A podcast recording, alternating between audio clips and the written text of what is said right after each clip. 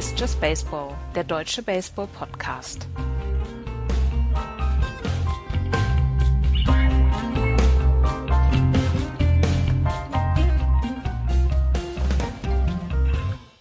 Wir nähern uns Mitte August und wir wissen, was das bedeutet. Dog Days im Baseball. Man erkennt es ein bisschen an den Records.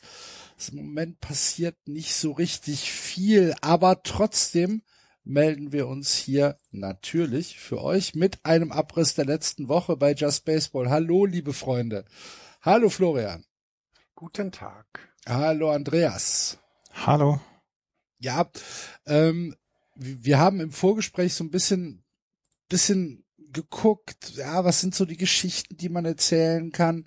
Und im Moment ist es halt wirklich so ein bisschen, gerade wenn man sich die American League anguckt, ist es so ein bisschen, passiert nicht viel. 40 Grad und äh, Sonne, Leute gehen lieber ins Freibad. Aber äh, natürlich haben wir dennoch ein paar herausragende Geschichten und News, für euch, die wir besprechen müssen. Und ähm, ich würde sagen, wir fangen mal mit der American League East an, schauen hier kurz auf äh, das Standing, bevor wir dann vielleicht mit der größten Geschichte der Woche anfangen. Die New York Yankees 71-39 führen die American League East wie die gesamte Saison über an souverän und wahrscheinlich kann man hier schon die Glocke läuten.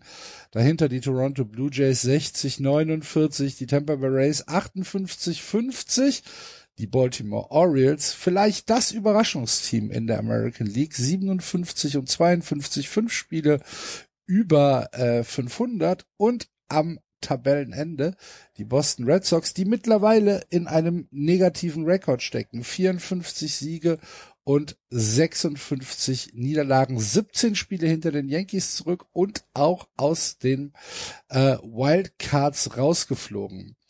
Und ich habe es ja angekündigt, die wahrscheinlich größte Geschichte ähm, in dieser Woche ist der Fußbruch, die Verletzung von Matt Carpenter. Matt Carpenter, der im stolzen Alter von 36 nochmal bei den Yankees eine ähm, ein, wie hat's ESPN genannt, ein Dream Comeback hinlegt mit einem OPS von 1.138, der produktivste Spieler im Yankees Kader, hat sich bei einem Foul Ball, der vom Seattle Mariners äh, Pitcher Logan Gilbert geworfen worden ist.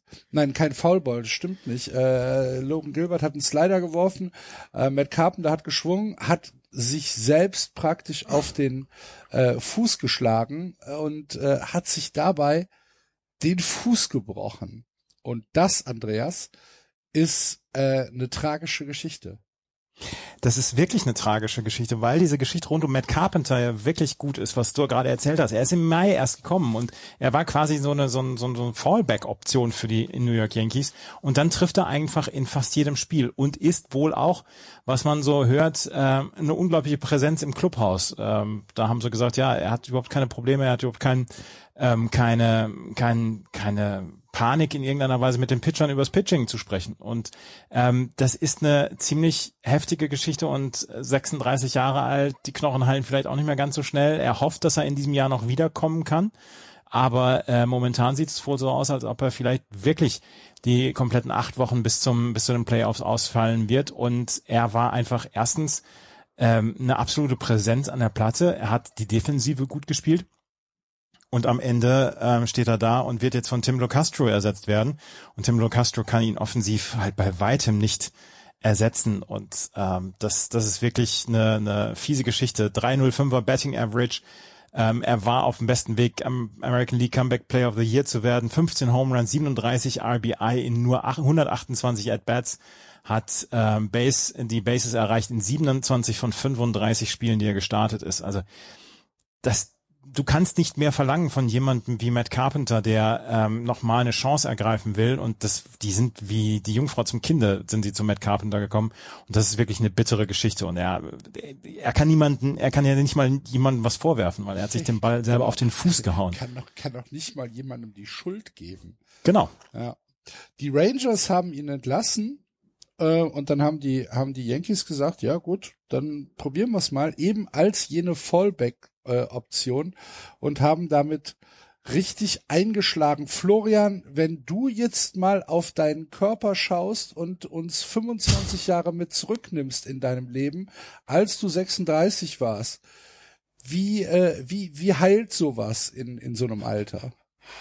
Also ich vermute mal bei mir noch komplett anders als bei ihm, denn er hat, glaube ich, eine bessere medizinische Betreuung und auch eine bessere, sag mal, Reha-Disziplin, weil, ne, bin dann ein bisschen fauler als er. Ja, und es ist, also es ist ja neben dem, dass es für ihn dieses Jahr nun wirklich gut lief und auch für die Yankees mit ihm zusammen alles gut lief, ist es echt so eine, so eine dämlichste, dämlichste Zeitpunkt, eine Woche früher und die Yankees hätten noch was machen können. So gefühlt. Ja. Ne? Also kannst du jetzt immer noch Spieler, die ähm, designated for assignment sind, nochmal holen. Das geht ja noch, ähm, aber trotzdem, ne, du hättest vielleicht eben nochmal versuchen können, ein bisschen Produktion im Outfield, also offensive Produktion und defensive Produktion im Outfield zu traden. Haben sie jetzt die Chance so nicht mehr, das ist natürlich richtig doof. Also ja. ähm, und und andersherum ist es auch, ne, wenn dann so ein Spieler so ein Comeback hat in dem Alter und ich meine, seine Begrüßung in St. Louis war ja auch richtig toll. Also die haben sich auch gefreut, ihn mal wiederzusehen. Ähm, denn so häufig kommt es ja nicht vor, dass die Yankees gegen die Cardinals spielen. Und aber es war ja alles ein, an sich alles richtig schön in den letzten Tagen so. Da, da haben zwar verloren gegen die Cardinals alle drei Spiele, aber für Carpenter war es ja trotzdem ein ganz guter Aufenthalt. Und, und dann so eine, so eine blöde Nachricht. Und das Problem ist ja, wie willst du ihn denn einsetzen? Ne? Du kannst, das ist das Einzige, worauf du hoffen kannst, ist, dass er ja wieder stehen kann und, und, und an At-Bat stehen kann. Und genau das ist das Riesenproblem. Dafür braucht er beide Füße. Und das ist, wenn es irgendwas anderes wäre, so dass er wenigstens irgendwie wie äh, Bryce Harper noch äh, als Designated Hitter eingesetzt werden kann und nicht in der Defensive spielen muss. Aber das ist mit einem gebrochenen Fuß halt super schwer. Und ähm, ja, wie du selber sagst, ne, dann wäre 26, glaube ich, äh, würde man sehr stark davon ausgehen, dass er nochmal wieder in dieser Saison spielt, aber bei 36 wird es schon schwieriger. Er hat ja, es ist ja nur eine von mehreren Verletzungen, die die New York Yankees jetzt zu beklagen haben. Und äh, Michael King haben wir äh, schon gesehen, ähm, der hat sich den Ellbogen gebrochen beim Pitching. War ja einer der, der verlässlichsten Yankees-Pitcher. Der hat sich den Ellbogen gebrochen. Äh, Luis Severino hat, ähm, hat Probleme mit seinem Muskel. Ähm, Miguel Castro hat auch Probleme mit der Schulter, sind auf der 60 Tage Injury List. Giancarlo Stanton hat sich mit Achilles äh, Entzündung hat er sich abgemeldet, ist jetzt im Moment auch auf der Injury List. Und jetzt dann auch noch ähm, Matt Carpenter, das ist nicht so richtig dolle, was da im Moment gerade ist. Und da ähm, die Sorgenfalten werden ein klitzekleines bisschen größer für die Yankees. Ne, und sie haben ja mit Harrison Bader jemand geholt, der dann wenigstens in der Defensive was noch rausziehen könnte, ne? Also der eben vielleicht dann seine defensive Leistung im, im Outfit vielleicht noch mal ein bisschen unterstützen könnte, gerade auch von Stanton und all denen, die jetzt eben nicht gesund sind. Und der ist auch noch, der ist auch noch auf der 10 Day mhm. Injured List. Also, ne, das ist wirklich, es kommt gerade für die Yankees in einer Situation zusammen, in der du, in der du das am wenigsten gebrauchen kannst. Ne? Das ist echt, ich habe ein bisschen Sorge, dass wir mit äh, Carpenter so ein Kurt Gibson-Moment erleben diese Saison. musst du den, musst du den Hörern jetzt bitte erklären. Ähm, ich glaube, unsere Hörer wissen, wer Kurt Gibson ist, oder? Oder ähm, 1988. Genau, 1988er äh, World Series Spiel 1, einer der legendärsten Calls von von von Win Scully äh, The Impossible Has Happened, als er äh, ein Walk-Off äh, geschlagen hat und dann um die Bases getrottet ist, möchte ich mal neutral sagen, weil er sich äh, nicht mehr bewegen konnte. Und als du eben gesagt hast, Florian, er muss er, muss er halt da stehen und versuchen zu schwingen, habe ich tatsächlich an Kurt Gibson gedacht und dachte mhm. so, ach du liebe Güte, wenn uns das Anfang November, Ende Oktober bevorsteht, dann mache ich aber ein Fernsehen aus. Mhm. Die letzte echte Meisterschaft der Deutsche, stimmt. Ja. Mit äh, Carpenter geht natürlich auch einer der schönsten Schnörrisse der äh, MLB kurz vom Feld, aber das ist nicht die einzige Geschichte. Die Yankees hatten ja eine äh, wirklich harte Woche. Du hast es schon gesagt, haben äh, bei den St. Louis Cardinals einen Sweep hin, hinnehmen müssen, haben davor zwei von drei Spielen gegen die Mariners verloren und äh, Andreas ein 9 zu 16 Rekord äh, nach der nach der ähm, na wie heißt es denn nach der Trade Deadline Nee, 9 zu 16 seit dem 8. Juli. Seit, Seit der Trade 8. Deadline. Juli, Entschuldigung. Ja. ja. Mhm. Ähm, Und 0 zu 5 seit der Trade Deadline, bis auf letzte Nacht dann, äh, äh, und letzte Nacht dann, genau, gegen Ja. Mariners. aber trotzdem äh, sind sie halt immer noch über zehn Spiele Vorsprung oder haben sie noch über zehn Spiele Vorsprung. Ähm, dann hat ähm, äh, Aaron Boone ein äh, Team-Meeting einberufen und hat äh, so eine Teambuilding-Maßnahme äh, ins Leben gerufen und hat gesagt, so, wir müssen jetzt hier das Ruder rumreißen. Ähm, ist das, ist das irgendwas? Ich meine, wir wissen, jedes Team hat im Laufe der Saison Slumps. Und äh, die Yankees haben ja wirklich, sind ja durch die erste Hälfte der Saison gecruised und hatten wenig Schwierigkeiten. Sie hatten wenig Verletzte. Sie haben ähm, tatsächlich die Spiele in einer Souveränität gewonnen, die in der American League ähm, ja gesucht werden muss. Und ähm, jetzt gibt's dann halt mal einen kleinen Slump. Aber müssen wir uns wirklich Sorgen um die Yankees machen? Ich glaube eher nicht. Nee, um die Yankees müssen wir uns, glaube ich, keine Sorgen machen. Und Aaron Boone, du hast es ja gesagt, dieses Teammeeting, was er reinge äh, eingesetzt hat, das wird ja eher selten angesetzt in Teams. Äh, ist ja meistens eine, eine Sache, wenn wirklich Dinge schiefgehen. Und er hat dann auch so ein bisschen die Neuen vorgestellt. Da sind ja ein paar neue gekommen. Andrew Benintendi, Frankie Montas, Lou Trevino, Scott Efros und so weiter. Und dann hat er gesagt, er wollte mal erstmal ein bisschen, bisschen Ruhe reinbringen und äh, mal ein bisschen die, die Themen wieder ansprechen. Ich, also zehneinhalb Spiele Vorsprung, 50 Spiele vor Ende der Saison oder 53 Spiele vor äh, Ende der Saison. Da mache ich mir ja keine Sorgen um die um die Yankees. Das das wäre ja kompletter Kokolores. Das muss man nicht und sie werden die Division gewinnen. Davon davon können wir jetzt erstmal wirklich sicher ausgehen. Ähm, wie viel es dann bringt dann in den in den Playoffs, das wird die Frage sein. Und sie haben jetzt auch sehr lange schon keine World Series mehr gewonnen. Sie haben in den Zehnerjahren ja quasi das erste Jahrzehnt gehabt, wo sie keine einzige World Series gewonnen haben. Und da ist der Druck natürlich dann jetzt auch größer und der Druck wächst dann ja auch auf solchen Leuten wie ähm, Brian Cashman und und äh, Aaron Boone. Und wenn sie wieder nicht abliefern in dieser Saison, also wir sehen es ja bei den Dodgers, die sagen halt World Series or Bust. Das gleiche kann man ja für die New York Yankees sagen. Und einer von beiden Teams wird wird enttäuscht sein. Wer bisher nicht enttäuscht, Florian, ist Aaron Judge, um äh, die Yankees mal äh, abzuschließen. 303er Average, 391er OBP, ein Slugging von 677, 98 RBIs und 44 Home Runs. Er ist auf Pace für 65 Home Runs. Müssen wir da in den äh, in den Medizinbericht schauen? Oder können wir es als natürliches Phänomen abtun? Das weiß ich noch nicht. Das, wird- das wird irgendwann auch da, das wird irgendwann tatsächlich die, ähm, das wird irgendwann die Geschichte uns zeigen, oder? Also, ich meine, wir hatten mal ein Jahr, in dem Peter Alonso über 50 geschlagen hat. Wir hatten die 2017 59. 60 hat man einfach schon sehr lange nicht mehr. Ne? Also das ist das 60 Home Runs sind die Zeiten, in denen ähm, die Hutgrößen jede jeden Monat, äh, die, die Capgrößen jeden. Ja. Größer geworden sind. Also na, als letzte wirklich absolutes Highlight in Anführungsstrichen sage ich das bitte. Äh, 2001 die 73 Home Runs von von Barry Bonds. Das war das letzte Jahr, wo auch 60 geschafft worden sind. Ne? Genau, Es gab erst acht Spieler in der Geschichte. Gab es acht Spieler in der Geschichte, die 60 Home Runs geschlagen haben. Na, deswegen, ich, ich fange mal andersrum an. Also A, ähm, man muss den Ball auch erstmal treffen.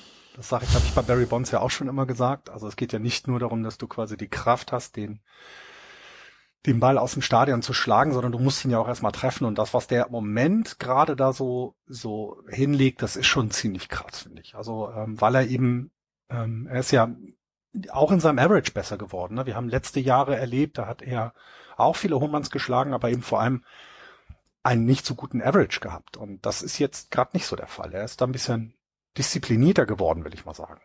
Ja, und das, ähm, das finde ich, finde ich schon dann beeindruckend. Ne? Dann, ähm, dass er immer noch ein Powerhitter ist, ist klar. Er ist jetzt auch nicht derjenige. Ne? Was, was hat er in seiner Karriere? Hat er 35 äh, Stolen Bases. Ähm, das heißt, äh, okay, in diesem Jahr sogar elf. Also ja, da hat er richtig mal was ge ge ge gezogen. Also das ist halt alles, also Geschwindigkeit ist nicht so sein, sondern es geht wirklich darum, den Ball aus dem, aus dem Stadion zu schlagen. Und er hat jetzt eben mit, mit dem 303 derzeit seinen besten äh, Durchschnitt über die gesamte Saison. Und das äh, muss man dann auch ihm mal zugute halten. Andersherum erleben wir wieder mal einen Home Run, einen Spieler, der über 60 Home Runs schlägt. Das wäre irgendwie schon sehr beeindruckend, geschichtlich gesehen. Aber es hat eben leider aufgrund der Geschichte der MLB so einen kleinen faden Beigeschmack. Immer. Leider. Übrigens, Es ist halt- es- ja, Entschuldigung. es ist halt so, dass ähm, die 60, mehr als 60 Home Runs. Barry Bonds einmal, Mark McGuire zweimal, Sammy Sosa dreimal, Roger Maris und Babe Ruth sind noch die anderen beiden, die äh, 60 Home Runs geschlagen haben. Und Barry Bonds, Mark McGuire und Sammy Sosa gehören halt zu einer sehr, sehr fiesen Zeit in der MLB. Und es gibt natürlich immer noch den Streit, Barry Bonds in die Hall of Fame etc. und Mark McGuire in die äh, Hall of Fame und Sammy Sosa in die Hall of Fame. Bei Sosa und Barry Bonds hat sich jetzt erledigt nach zehn Jahren. Die werden vielleicht irgendwann über so einen Legendenstatus damit reinkommen. Aber ähm, da tut sich ja auch die MLB sehr, sehr schwer. Und natürlich gibt es da Zweifel. Und was, was Florian dann aber auch sagte, du brauchst ja das Talent, um äh, diesen Ball zu treffen. Und das hat ja äh, Aaron Judge. Und ähm, trotzdem sind diese 60 jetzt erstmal auch in den USA ohne jeden Zweifel beobachtet, weil alle sagen, es ist ein unfassbare, unfassbar, wie er den Ball trifft im Moment. Ja, die Fragen stellen sich wahrscheinlich dann auch später wieder. Ja. Ich, ganz ehrlich, bei aller Abneigung zu den Yankees, ich wünsche es uns und dem Sport nicht, dass da irgendwas Schädiges rumläuft. Ja, Das wünscht man das hoffe ich auch. Ja, das hoffe ich einfach auch, weil ich finde es schon, na, auch wenn es ein Spieler der New York Yankees ist, das ist schon sehr beeindruckend, was er da gerade macht. Und das kann man dann auch eben loben und das kann man auch äh, beeindruckend finden. Aber es wäre halt schade, wenn da dieser wieder dieses Sternchen äh, kommt. Äh, ja, das war halt weil und das wäre wäre nicht gut. Ähm, auch für Baseball insgesamt nicht. Für Baseball wäre es gut, wenn er diese 60 Home Runs schafft, weil er einfach ein guter Spieler ist. Das wäre richtig klasse. Das würde dem Sport sehr gut tun gerade. Übrigens, Ich hatte, ich hatte, ich hatte gehofft, dass, dass das letzte Schädige, dass das Aaron ähm, A-Rod gewesen wäre, Alex Rodriguez. Und ähm, das wäre das, das wäre das letzte, was ich gehofft hatte, dass er der und Mark Teixeira, dass die beiden letzten gewesen wären, die in irgendeiner Weise einen Schatten auf die Yankees bringen. ja. Uah, Mark Teixeira. stellen sich die Nackenhärchen auf. Übrigens eine der bizarrsten Statistiken. Ich habe mir das gerade eben, äh, ich habe es gerade eben hier gesehen, weil ich die Statistikseite der Yankees auf habe. Ähm, 588 Runs, das sind die meisten in der MLB. On-Base Percentage 3,32, damit sind sie Zweiter. Slugging 4,47, Erster. Und ein Betting Average insgesamt übers Team von 2,47, damit sind sie 13. Wie passt das zusammen? Es wird viel um sie rumgepitcht. Ja, ja. Das ist die on, das ist die on Base Percentage. V vielen Dank, Andreas. Du hast, du hast gefragt, wie Ja. passt das zusammen? Ich habe eine Antwort gegeben. Vielen Dank, Andreas, ähm, für die Ausführung. Können wir dann auch zum nächsten Thema übergehen, ne? Müssen wir nicht mehr, nicht mehr groß drüber reden. Danke. Ich wollte nur helfen. ja, ja, ja, ja, ja. Nee, ist ja in Ordnung. Funktioniert dein, dein, dein Ad-Zeichen wieder? Nee, noch nicht. Shit. Es ist, es ist wirklich. Alt GR und Q funktioniert nicht. Steuerung Alt und Q funktioniert. Und Alt und 64 funktioniert auch. Ist ja merkwürdig. Okay. Also Alt GR und Euro, das geht auch. Nur Alt GR und Q geht nicht. Das macht mich ein bisschen rasend. Aber schön, dass du mich jetzt wieder auf Temperatur gebracht hast. Lass uns mal weitergehen. Äh, du hast eben gesagt, du hast noch ein paar Geschichten äh, aus der American League East. Ähm, die Toronto Blue Jays sind auf Platz zwei. Was möchtest du denn da kurz ansprechen? Ich möchte nur äh, da an, ähm, ansprechen, dass die Toronto Blue Jays jetzt eine sehr, sehr harmonische Truppe haben mit ähm, Bass und Pop, die sie ja von den Marlins geholt haben, haben sie sich gut verstärkt fürs Bullpen. Sie haben äh, Whit Merrifield geholt ja auch, der jetzt am 12. August dann, wenn sie das erste Mal auswärts äh, zu Hause spielen nach der Trade Deadline, dass sie äh, ihn jetzt auch einsetzen können, weil er jetzt geimpft ist. Johnson und Johnson hat er eine Impfung bekommen und ist dann 14 Tage später ist er dann eligible und kann dann auch spielen und es ist alles, hat sich alles äh, geregelt. Und der Rest der Truppe ist halt einfach auch sehr gut und das ist eine sehr, sehr gute Mannschaft, wollte ich, wollte ich dann nochmal sagen. Weil das war, ähm, ich habe sie am, am Samstag oder am Sonntag habe ich sie gesehen gegen die Minnesota Twins auch und das gefällt mir schon richtig gut. Vor allen Dingen, da ist keiner dabei, wo du sagst, ja, wir können bis zu dem Pitch, äh, bis zu dem Pitchen, dann nehmen wir Vladimir Guerrero raus und können wieder danach anfangen. Das ist offensiv eine sehr gute Truppe. Und ähm, das ist sehr, sehr gut und das gefällt mir gut und deswegen wollte ich da auf jeden Fall dann nochmal was mit reinbringen.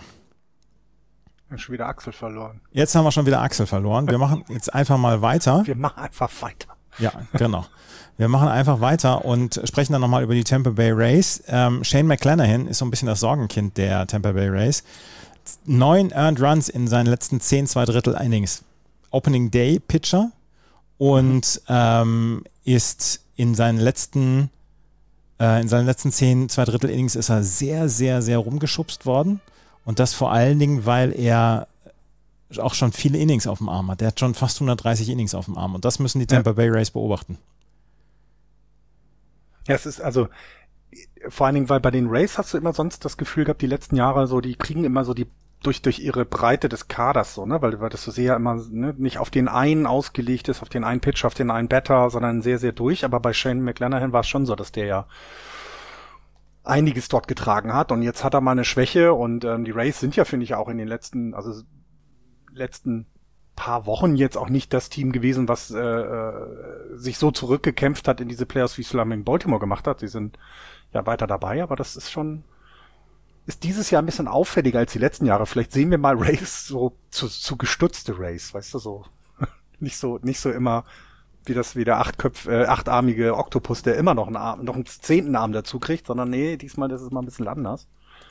Und Wildcard technisch müssen sie sich ja auch weiterhin strecken. Das ist ja doch sehr äh, hat da die Spannung hat sich ja von dem, was wir letzte Woche besprochen haben, überhaupt nicht verändert in der in der American League, was das Wildcard-Rennen angeht und äh, da sind sie ja mittendrin.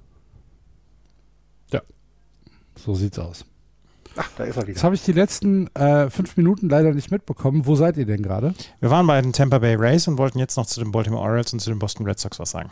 Okay, dann Baltimore, Baltimore Orioles. Orioles. Ähm, ja nach wie vor eine der besten Farms der Liga und auf einmal gewinnen sie ganz viele Spiele und äh, sind einfach in der Tabelle nach oben gegangen, sind nur ein einziges Spiel hinterm Wildcard-Platz.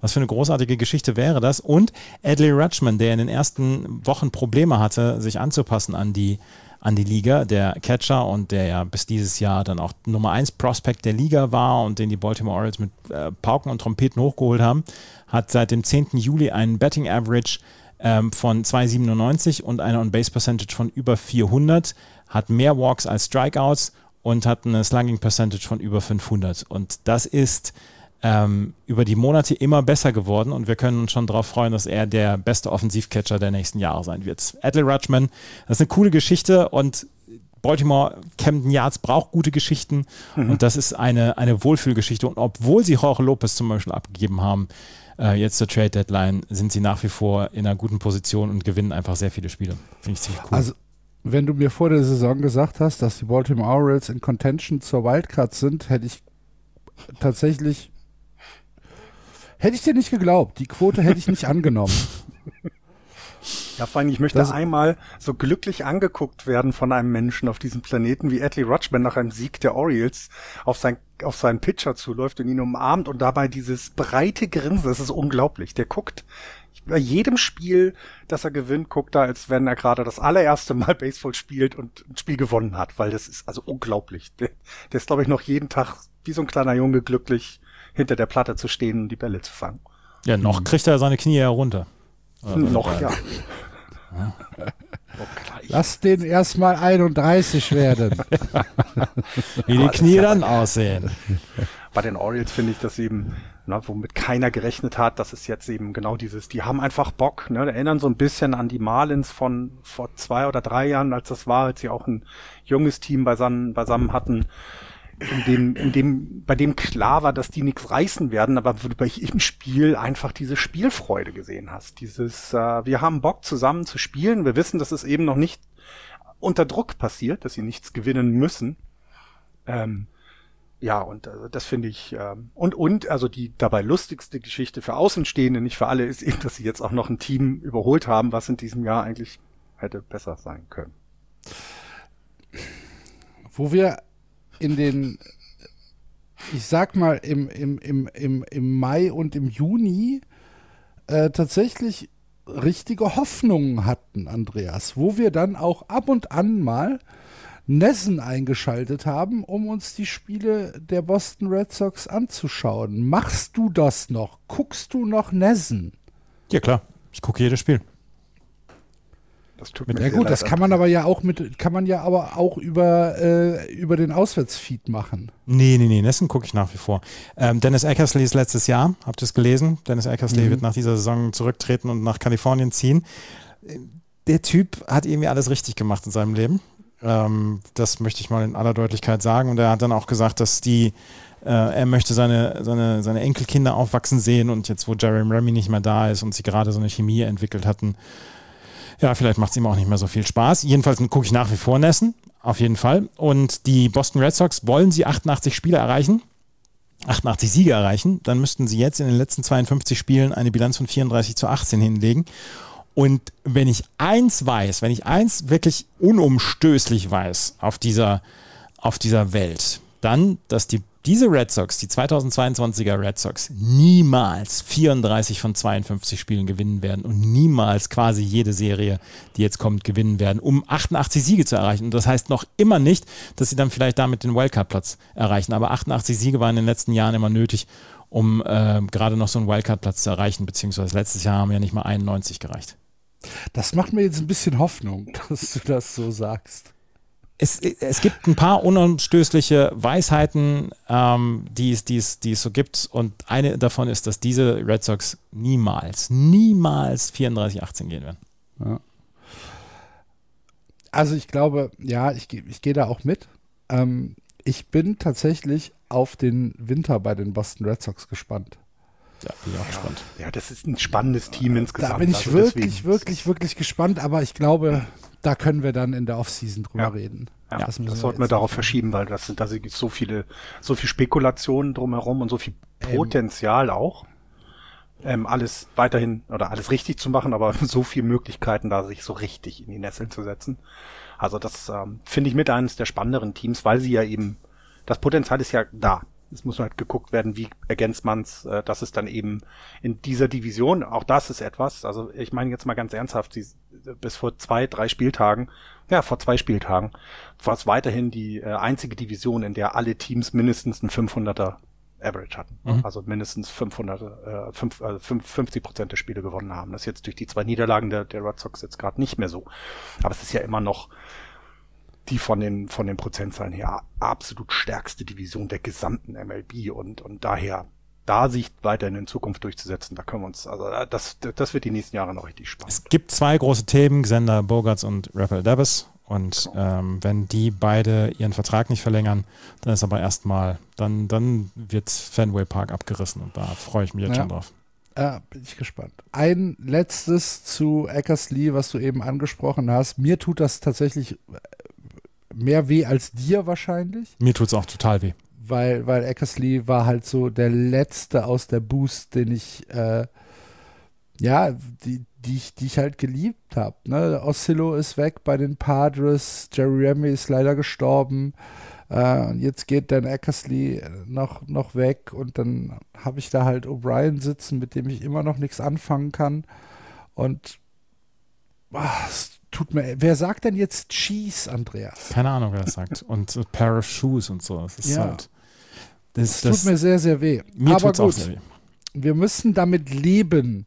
Genauso wie wir mit der American League Central leben müssen, die uns in dieser Woche wieder mal ähm, ja, so ein bisschen, ähm, ja, die so ein bisschen unterm Radar fliegt, sagen wir es mal so. Die Minnesota Twins äh, 57 und 51 führen die Division an. Das ist der gleiche äh, Winning, äh, die gleiche Winning-Anzahl wie in der American League East die Baltimore Orioles. Das mal als Vergleich.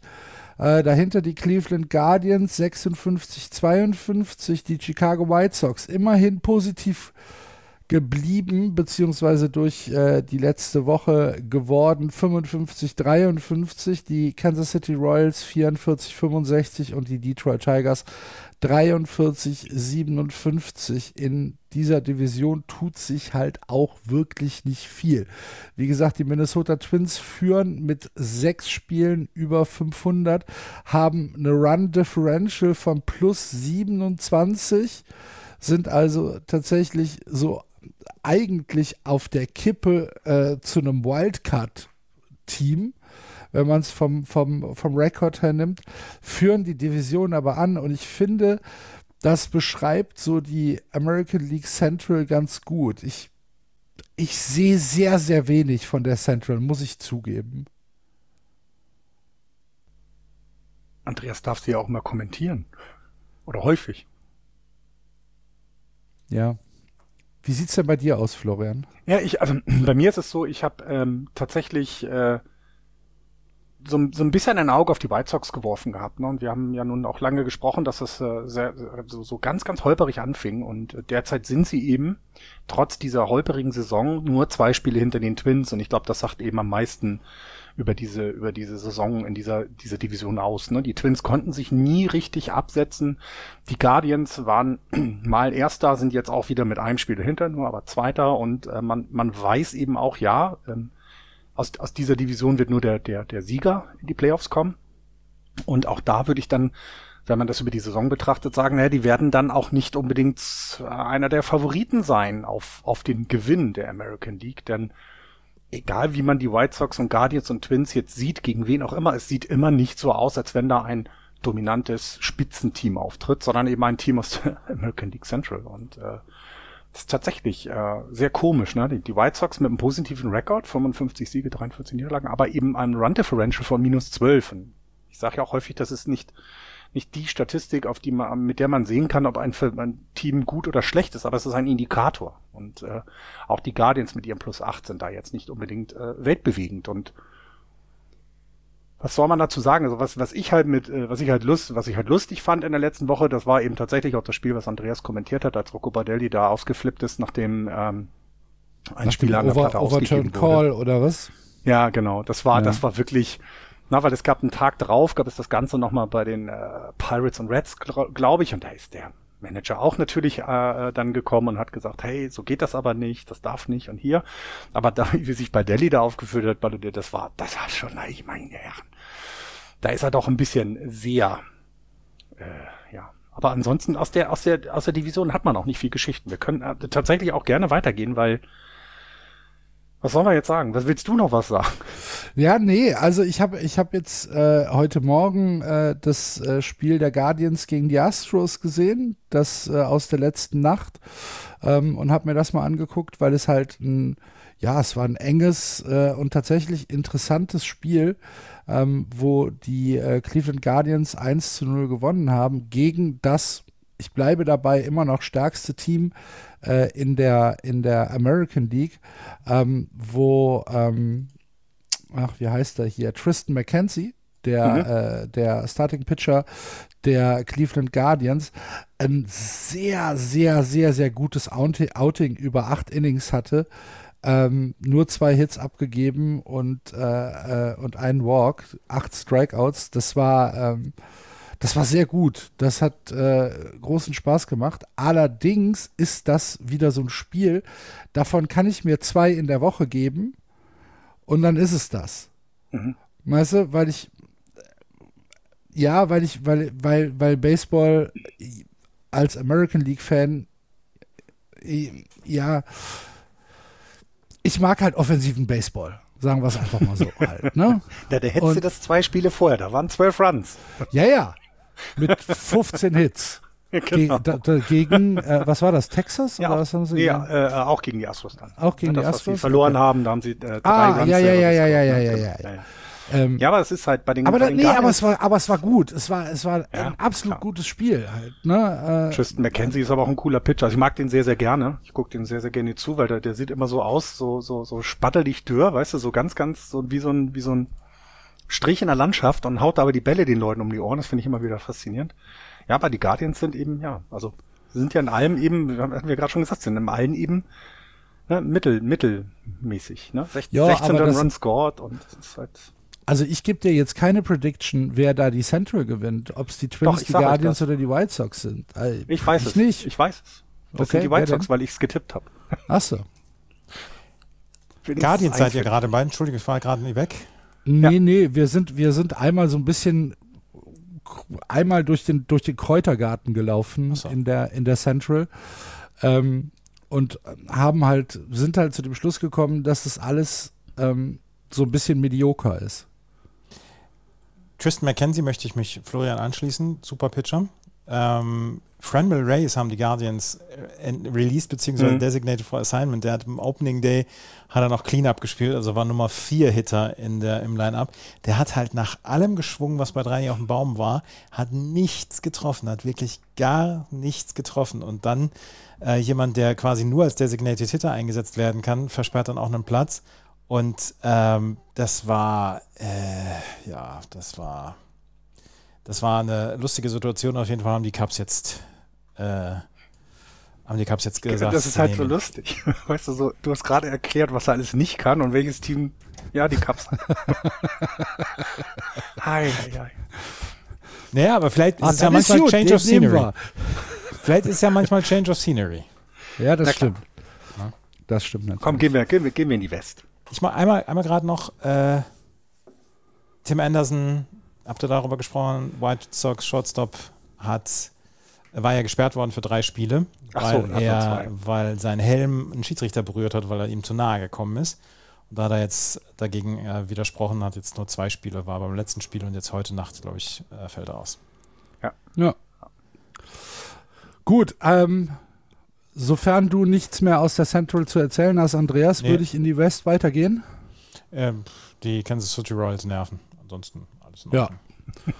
Ja, aber man kann War- auch mal gegen sie verlieren. Sei Nee. Okay. Florian, Florian, Florian, ernsthaft, Schweigefuchs jetzt. Genau. Ja? So sieht's aus.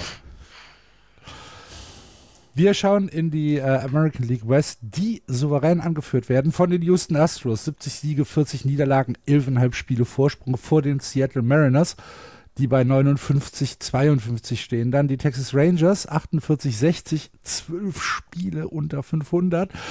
Dann die äh, Los Angeles Angels, 47, 63. Leute, 23 Spiele hinter den Houston Astros zurück, 16 Spiele unter 500 und am Tabellenende die Oakland Athletics 41 und 69. Das ist der schlechteste Rekord in der American League und der zweitschlechteste im gesamten Baseball. Sind die Houston Astros, ich habe es eben gesagt, da warst du noch nicht da, Andreas, sind die Houston Astros das stärkste Team in der American League oder bist du bei den Yankees? Nein, ich bin ganz klar bei den äh, Houston Astros. Okay. Die sind im Moment das beste Team, hatten ähm, einen etwas ruhigeren Saisonstart als die äh, New York Yankees, aber sind im Moment meiner Meinung nach das deutlich bessere Team. Und vor allen Dingen glaube ich, dass sie dann auch am Ende das bessere Pitching haben. Weil wenn man sich, wenn man sich anguckt, ähm, wer im Moment im Starting Pitching ist, Framba Valdez hat schon 135 Innings, hat einen ERA von unter drei. Justin Verlander, den Florian 2014 in unserer zweiten Saison quasi schon begraben hat. Der hat einen ERA zu alt. als zu alt. Der ist 39 Jahre alt und hat einen 1,73er ERA in 130 Innings. Das ist ja, das ist ja, da können wir ja nicht mal davon sprechen, er hat eine gute Phase gehabt. Der hat 130 Innings gepitcht jetzt schon. Der ist, der ist on pace für 200, 210 Innings. José Okidi hat einen 3,62er ERA. Da, ganz kurz, das glaube ich nicht, Was? dass er on Pace für 210 Innings ist. Ja, wahrscheinlich werden sie D- vorher, werden sie genau. vorher dann die, die, Ja, ja. die, die Reißleine ein bisschen ziehen und, und den, den Pitch-Count ein bisschen runterfahren. Aber äh, José Okidi hat einen 3,62er ERA, Luis Garcia, äh, Christian Javier, Jake Odorizzi hatten sie die, den Luxus, ihn sogar noch traden zu können. Sie haben sich im, im Relief-Pitching verstärkt. Das ist alles so, so gut, was die Houston Astros im Pitching haben, dass sie zwischendurch offensiv ja, Slumps von zum Beispiel José Altuve und Alex Bregman etc. können sie einfach können sie einfach aussitzen und das ist etwas, was mir extrem imponiert in diesem Jahr und deswegen sind für mich die Astros noch äh, stärker als die Yankees einzuschätzen Ja. momentan. Gehe ich 100%ig mit. Ähm, glaube auch, dass wir da, ich glaube, dass das wirklich eine sehr, sehr gute ALCS werden kann. Ja, glaube ich auch. Zwischen Yankees und Astros. Ich, ja. Mir fehlt die Fantasie, da äh, andere, andere Teams äh, in, in, der, in der ALCS zu sehen. Aber das könnte tatsächlich eine richtig gute äh, Serie werden. Aber stell dir Was vor, wir haben, wir, haben, wir haben Dodgers gegen Mets und Yankees gegen Astros in der, in der CS. Ja. ja. Dann können wir uns aber alle mal super. anschnallen. Und vor allem der, der Weg dahin, also der Weg in diese Championship Series wird eben auch nicht einfacher werden, weil ich finde eben so Teams wie ähm, die, die Blue Jays, äh, sei es jetzt die Rays dann oder man wie auch die Mariners, die haben eben schon gezeigt, dass sie auch äh, gut sind in diesem Jahr und die eben auch sagen, nee, wir gehen hier nicht so einfach zur Seite. Also das könnten ähm, super, super coole Playoffs werden. Ähm, und äh, ja, und aber das wäre natürlich die beste ALCS, die beiden besten Teams der Saison in, im Endspiel um die World Series. Besser kannst du es nicht haben. Und dann möchte ich auch sehen, wie eben die Strikeout Yankees gegen die Pitching Astros da zustande kommen, zu, zurechtkommen. Die Strikeout Yankees gegen die Pitching Astros. Hätten wir Sendungstitel, wäre das ein sehr schöner, Florian. Ich nehme ihn aber mal für die Instagram-Kaffee. Welche Rekorde, Andreas, hat Shoei Utani diese Woche gebrochen? Ähm, ich habe ich hab eine Geschichte aufgeschrieben. Nee, ich hatte bei den, bei den ähm, bei dem Power Rankings der, ähm, der American League oder der von CBS gab es eine Geschichte. Gibt es gute Geschichten bei, von den LA Angels, die außerhalb von Shohei Otani oder nichts mit Shohei Otani zu tun haben? Es gab wohl eine, David Fletcher hatte in den letzten zwei Wochen ganz gute Offensiv- äh. Ansonsten, Shohei Otani hat mal wieder irgendwie sieben oder acht Innings gepitcht. Sein Team hat verloren und ja, was, was willst du machen, ne? Da also also, also die, die beste Statistik oder das, die beste Nachricht war doch tatsächlich, dass die, die Los Angeles Angels in einem Spiel sieben Home Runs ja. schlagen von sieben verschiedenen Spielern. Etwas, was es, glaube ich, noch nie gab. Also sieben Home Runs im Spiel gab es schon mal und dann das, was danach kommt. Aber ähm, na, also sieben verschiedene Home Run ähm, äh, Spieler, die den Home Run geschlagen haben und verlieren dieses Spiel 8 zu 7. Okay, man kann ein Spiel auch mal 8 zu 7 verlieren, aber nicht gegen äh, Athletics. Also das zweite Team in der Geschichte der MLB, der das äh, passiert ist, ähm, sieben Solo Home Runs zu schlagen und äh, und äh, zu verlieren. Das einzige andere Team, dem das gelungen ist, waren die Chicago White Sox und das ist noch nicht lange her, 2016 oh, okay. ähm, äh, war das erst. Da hat noch Hawk Harrelson kommentiert. Bitte? Da hat noch Hawk Harrelson kommentiert. Ja, das stimmt. Und war wahrscheinlich nicht amüsiert. They found another way, wahrscheinlich. Mhm. Ja, genau. they found another way. Also hier muss man es genauso sagen. Also bei den Angels ist es ist so viel. Ich meine, man hat ja, wir haben es zur Trading Deadline ja gesagt, man hat relativ schnell gesagt, Otani wird nicht getradet. Ja, das ist auch, glaube ich, in Ordnung. Den Weg kann man so gehen. Aber was wollen die denn jetzt noch machen? Also es ist, es ist äh, bedrückend. Ja. Habt ihr den Kommentar von Buster Onige gehört, gelesen äh, auf ESPN, der sehr outspoken gesagt hat, Otani wird nicht resignen mit den Angels? Das wird ja, das, ist doch klar, oder? Also jetzt ja, so klar ist das halt nicht. Du guck dir Mike Trout an. Otani ist aber nicht Mike Trout. Ja, da muss ich, da muss ich Florian dann einfach mal recht geben. Ich, also für mich war es auch klar, dass äh, Otani nach 2023 zusehen wird, dass er ganz, ganz schnell seine Taschen packt und äh, umzieht Richtung Dodgers, die sich dann auch noch äh, Juan Soto holen werden. Und dann eine, ja. eine, eine Dings haben, eine Luxury Tax jenseits von Gut und Böse ist, mit dem du zwei Bruttoinlandsprodukte. Was ihm aber halt egal ist, ne? Was ihnen egal ist, aber zwei Bruttoinlandsprodukte von Kleinstaaten in Europa ja. ausmachen. Das wäre lustig, wenn die, wenn die Dodgers in etwa das, die Luxury Tax von Belgien hätten. Oder so. ja. Wundern würde es mich nicht. Nee, mich auch nicht. Aber also Geld spielt da ja nun wirklich keine Rolle. Gut, ähm, ja, ihr merkt, liebe Hörer, so, so viel ist nicht passiert. Ne? Wenn ich jetzt die, die, die Records zum Beispiel aus der West mal vorlese, 5-5, 5-5, 4-6, 5-5, 4-6, ja, ist, es gab keine Verschiebung, keine, keine Plattentektonik in, äh, in den letzten äh, zehn Spielen. Ähm, das kann man tatsächlich auch so übertragen auf die anderen Divisionen in der American League. In der National League. Aber, ah, aber eins noch, eins noch, ja? eins noch. Eins noch. Ähm, gerade möchte ich das Relief-Pitching der Seattle Mariners noch einmal gerade ähm, lobend erwähnen. Das Relief-Pitching der Mariners ihre Back Five, äh, Back Four. Paul Sewell, Penn Murphy, Andres Munoz, Eric Swanson. Von denen man vielleicht vor der Saison von äh, Swanson gedacht hat, ja, das ist ein Spieler, der ähm, im Relief-Pitching eine gute, äh, eine gute, ja, eine gute Leistung bringen kann, beziehungsweise der einen ordentlichen, ordentliche äh, Dinge machen kann. Penn Murphy hat eine 220er ERA. Paul Sewell 242. Andres Munoz 286. Eric Swanson 104. Keiner unter 36 Einsätzen und keiner schlechter als einen Whip von 0,95. Das heißt weniger als ein Walk oder ein Hit per Inning pitched. Das sind überragende Zahlen und wenn die ins sechste oder siebte Inning kommen und dann drei ihrer vier Pitcher einsetzen können, die sie gerade im Relief-Pitching haben, dann gute Nacht für den Gegner, weil das ist überragend. Und das haben wir zu selten angesprochen, das wollte ich jetzt nochmal ansprechen. Und jetzt kannst du von mir aus in die National League gehen. Dann mache ich das. Aber natürlich hast du das völlig zu Recht angesprochen. Äh, Paul Sewell ist der, ist der, ist der Saver, ne? Äh, warte. Von ich, ich Saves hat schon. Paul Sewell die meisten, ja. ja, ja, ja Aber Diego Castillo hat sechs, Eric Swanson hat schon drei, Andres Munoz hat zwei. Das ist ja. schon nicht so schlecht. Gut.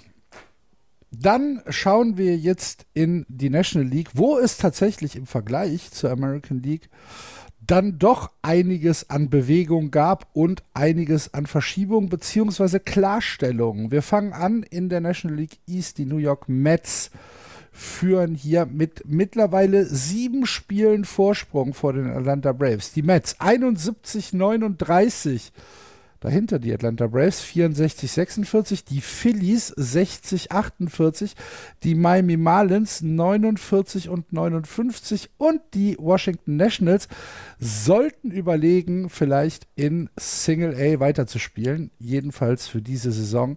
Trainwreck äh, 36 Siege, 75 Niederlagen, der schlechteste Rekord in der ja, im, im, gesamten MLB und acht Siege weniger als die äh, Cincinnati Reds. Acht. Muss man, muss man erstmal sacken lassen, so als Washington-Fan. Aber äh, wir haben da ja in den letzten Wochen schon drüber gesprochen, dass da wahrscheinlich jetzt erstmal nicht viel weitergeht.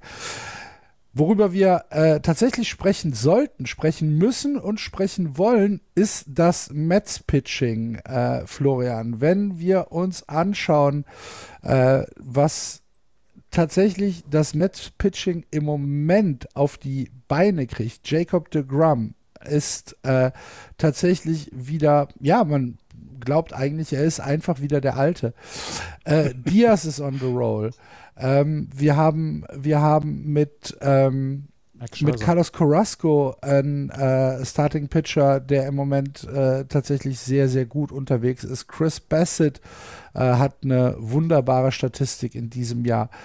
Das New York Mets Pitching ist tatsächlich noch mal ein Stück besser, als ich erwartet habe. Oder bin ich dazu euphorisch? Max Scherzer unter zwei, unter ja, zwei, ihr. Also genau das ist es ja. Ne? Du hast äh, hier irgendwo so ein, die, die, die Mets haben irgendwie so einen Cheatcode gefunden, dass sie Max Scherzer und Jacob, Jacob de Grom in einem Team haben, weil die beide einfach, na, also bei de Grom wusste man nicht, was passiert jetzt nach seiner langen Verletzung. Ähm, aber die, die, die Starts, die er bisher hatte, zeigen ja, dass, ähm, dass er zwar wahrscheinlich noch erstmal auf seinen Pitch-Count gucken muss. Ähm, klar, das ist normal, aber dass er eben zu seiner alten Stärke auch wieder zurückfinden kann. Ähm, und bei Max Scherzer, ja, Max Scherzer ist halt, der zerstört gerade alles. Ne? Das ist irre, aber ist jetzt nicht der Inningfresser bisher. Ist auch in Ordnung. Also, ne, der ist, das ist, der ist ja auch erst 58, glaube ich. Und der Rest drumherum macht eben seine, macht sein, sein, seine Sache äh, sehr, sehr gut. Und du hast es ganz auch am Anfang so nebenbei ja wie Edwin Diaz mit derzeit der beste Closer in der National League, würde ich jetzt mal sagen. Ähm, und das ähm, haben die schon ganz gut auf die Kette bekommen. Und vor allem, man darf eben nicht vergessen, diese, diese, diese Division war bis vor ein paar Wochen wieder offener. Ne? Die Braves mit einem sehr guten Streak ähm, sind dann die Mets rangekommen, aber die Mets haben sich überhaupt in, in keinster Weise beunruhigen lassen haben ihren Stiefel weitergespielt, haben jetzt eben die Grom zurück und ja, sind jetzt sieben Spiele vorweg. Und das, da musst du erstmal hinterherkommen jetzt nochmal. Sieben Spiele aufholen im August, das, das, das ist schon eine Aufgabe, die die, die Braves, glaube ich, in diesem Jahr nicht mehr lösen können. Ne? Die haben zwar sind gut rangekommen und ja, und dann weißt du eben ganz genau, ne, selbst wenn das Spiel eng ist, wenn, wenn, wenn, wenn Diaz dann am Ende kommt und die Mets führen, dann musst du auch erstmal an denen vorbei. Ne? Und das ist schon ähm, sehr, sehr beeindruckend. Und vermutlich sehen wir eben wirklich die Mets in diesem Jahr so, dass sie auch vernünftig vorbereitet für die Playoffs sind. Die Mets haben diese, dieses Wochenende eine absolute Statement-Serie hingelegt gegen die Atlanta Braves. Ähm, ja. Vier von fünf haben sie gewonnen. Das war, das war so dominant, dass Spencer Strider, der äh, Rookie-Pitcher der Atlanta Braves, gesagt hat, das war alles nur Glück von den Mets, wo ich dann auch sage, ah, naja. Äh, es wären alles jedenfalls komische Hits gewesen, hat er gesagt. Und das wäre alles komisch gewesen und er macht sich überhaupt keine Sorgen um die Playoffs. Aber Vier von fünf haben sie an diesem Wochenende gewonnen. Dieses, diese gesamte Serie hatte eine derartige Playoff-Atmosphäre, dass, ähm, dass mich das, dass mich, dass mir das kalt den Rücken runtergelaufen ist, wie, wie auf Zinne alle waren da. Es war richtig, mhm. richtig cool. Und ähm, das kannst du wirklich als Serie betrachten, wo man sagt, daraus ziehen wir Selbstvertrauen. Das wird, daran werden wir uns auch noch in drei, vier Wochen erinnern, wenn es vielleicht dann nochmal schwieriger läuft oder so. Sie haben die Atlanta Braves beherrscht über fünf Spiele. Und da kann man, ich glaube, also da muss ich den Hut vorziehen, das war eine bemerkenswert gute Serie. Ja. Sind die Mets for real? Kann man das so? Ja. Ja. Ja. Ja. ja. Also ich glaube, also so ein bisschen, so ein bisschen hätte man ja hat man ja immer ein bisschen Angst auch als Mets-Fan. Aber ich glaube, das ist schon sehr for real, weil es eben diese, diese Angriffe abgewehrt hat auch, ne? Diese, die Atlanta Braves waren wirklich nah dran und dann diese, diese, die, diese Serie hier, die sie gezeigt haben, das ist klasse. Selbst die, selbst die Phillies kommen jetzt mit einer tollen Serie aus den letzten mhm. zehn Spielen an, aber sind weiterhin zehn Spiele zurück. Das, was die Mets also eben ganz am Anfang sich vernünftig aufgebaut haben, das konnten sie jetzt eben verteidigen, konnten mal ein paar schlechtere Tage auch überstehen und schlechtere Wochen, aber dass jetzt die Grom eben zurück ist, das, das garantiert dir ja auch, dass du, dass du mit einem weiteren Starting-Pitcher halt auch tief in die Innings kommen kannst, dann Richtung Ende der Saison und vor allem auch für die Playoffs. Ne? Also ich meine, Rotation, die jetzt ist, äh, stell dir das bitte in einem Playoff-Spiel vor. Du darfst erst gegen Max Scherzer ran oder vielleicht sogar als erstes gegen die Grom, dann gegen Scherzer sind schon mal nicht zwei Spiele, wo du mit vielen Runs eigentlich rechnen musst. Und, und dann mhm. kommt eben der Rest hinterher. Das war es eben auch, ne? Weil Chris Bassett ist, Andreas sagt's immer, ne? Ein ERA, so ein 39er ERA.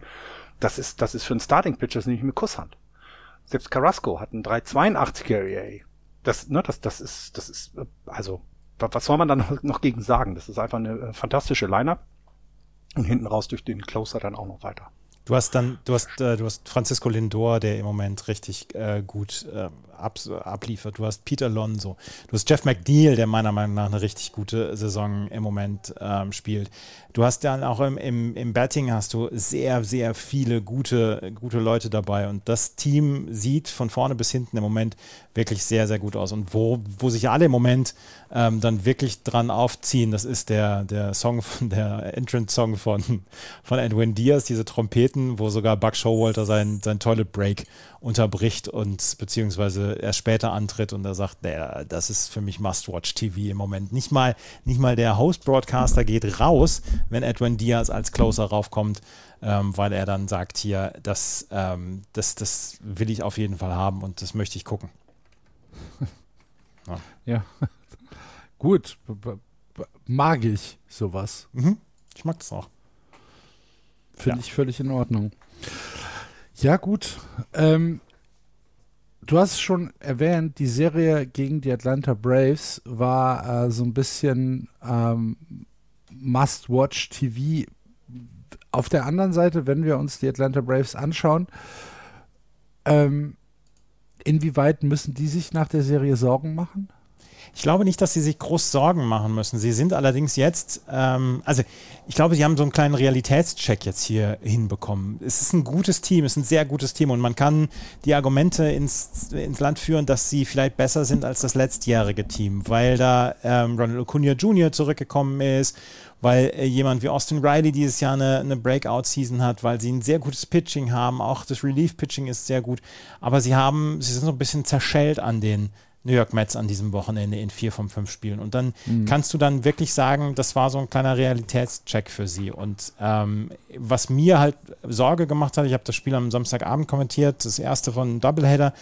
Ronald Acuna Jr. sieht noch nicht zu 100% fit aus. Und das ist etwas, was die Braves beobachten müssen. Er hat im Outfield, im Rightfield hat er gespielt und konnte nicht nach jedem Ball wirklich mit voller Kraft sprinten. Ähm, hat auch ein bisschen gehumpelt, hat sehr lange gebraucht, immer um vom Feld runter, runterzukommen. Und das muss beobachtet werden. Und jemanden wie Ronald Acuna Jr. brauchen sie und sie brauchen ihn fit. Ja, ja und es fehlt eben so jemand wie Freddie Freeman, ne, der eben, also die Leist, seine Leistung fehlen. Matt Olson ist ein, ein guter, wirklich guter First Baseman, aber eben kein Freddie Freeman. Ähm, und im letzten Jahr war ja auch da noch die Trades zur Trading Deadline. Ne? Da haben sie sich Jock Peterson geholt und haben damit nochmal so einen kleinen Schub bekommen. Und das ist jetzt im Moment noch nicht zu sehen, dass dieser, dieser eine Spieler quasi da jetzt nochmal so ein bisschen ähm, anschiebt, das Ganze, ne? offensiv. Und ja, die Braves. Ich fand's auch, also diese Serie war nun wirklich mit das Beste, was wir am Wochenende hatten, finde ich. Mhm. Und das hat eben auch gezeigt, dass die, dass die, dass die Mets es ernst meinen. Ja. ja.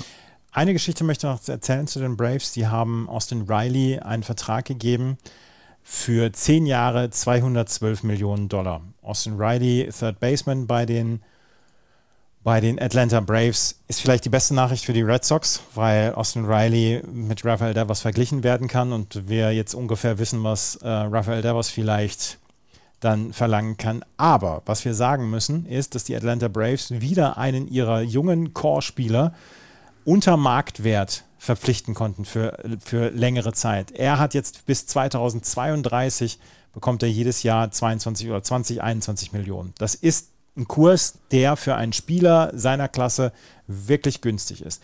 Aber sie haben auch Matt Olson, Ozzy Albies und Ronald Acuna Jr. mindestens bis 2027 alle unter Vertrag und alle vier für einen Satz, der ähm, den man sagen kann, da haben sie nicht überbezahlt, sondern da haben sie vielleicht sogar was ein, eingespart. Ich habe einen Artikel gelesen, wo ein Experte gesagt hat, na, vielleicht haben sie ähm, pro Jahr irgendwas bei 30, 35 Millionen Dollar gespart an diesen vier Spielern, äh, weil sie die so gut verpflichten konnten, weil sie die so schnell und so günstig verpflichten konnten. Das sind, äh, da macht das, da macht das General Management der äh, Atlanta Braves einen wirklich richtig guten Job.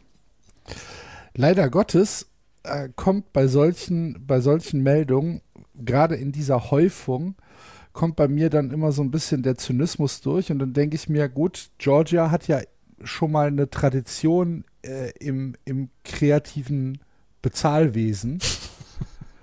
ähm, ich hoffe halt einfach, dass du recht hast und dass man, dass man dann sagen kann, okay, da hat das, das Front Office halt gute Arbeit geleistet. Und ich meine, wenn die Leute sich wohlfühlen und wenn du da einen Hometown-Rabatt äh, mit, mit gibst und wenn, wenn mhm. die sagen, nee, das passt schon, das ist ein, ein, spannendes, interessantes Team und hier möchte ich tatsächlich die nächste Dekade spielen, wunderbar. Allein mir fehlt so ein bisschen der Glaube. Aber mein Gott. Das ja. bin nur ich. Ja, es ist, aber es, es heißt ja auch, dass sehr viele Spieler aus der Gegend kommen und ähm, dass sie dann vielleicht dann auch in der Nähe von zu Hause, vielleicht ist es ein bisschen zu überromantisch, was ich jetzt hier gerade sage. ich, ich, ich, meine, ich möchte gerne hier bleiben. Georgia ja. on my mind. Genau. Georgia on my mind, genau. Genau. Ja, ja, klar. Selbstverständlich. Aber dass jetzt äh, da gute Arbeit geleistet wird, ich glaube, das kann man unterstreichen. Ja, das kann man schon so sagen, natürlich. Gibt es sonst noch was, was wir aus der East berichten müssen? Gibt es etwas über die Washington Nationals, Andreas? Die Washington Nationals ähm, sind on pace, glaube ich, für 108, 110 Niederlagen und sehen im Moment wirklich katastrophal die, aus. Die, die, Serie gegen die Phillies. Uh, ah, John Wick 4.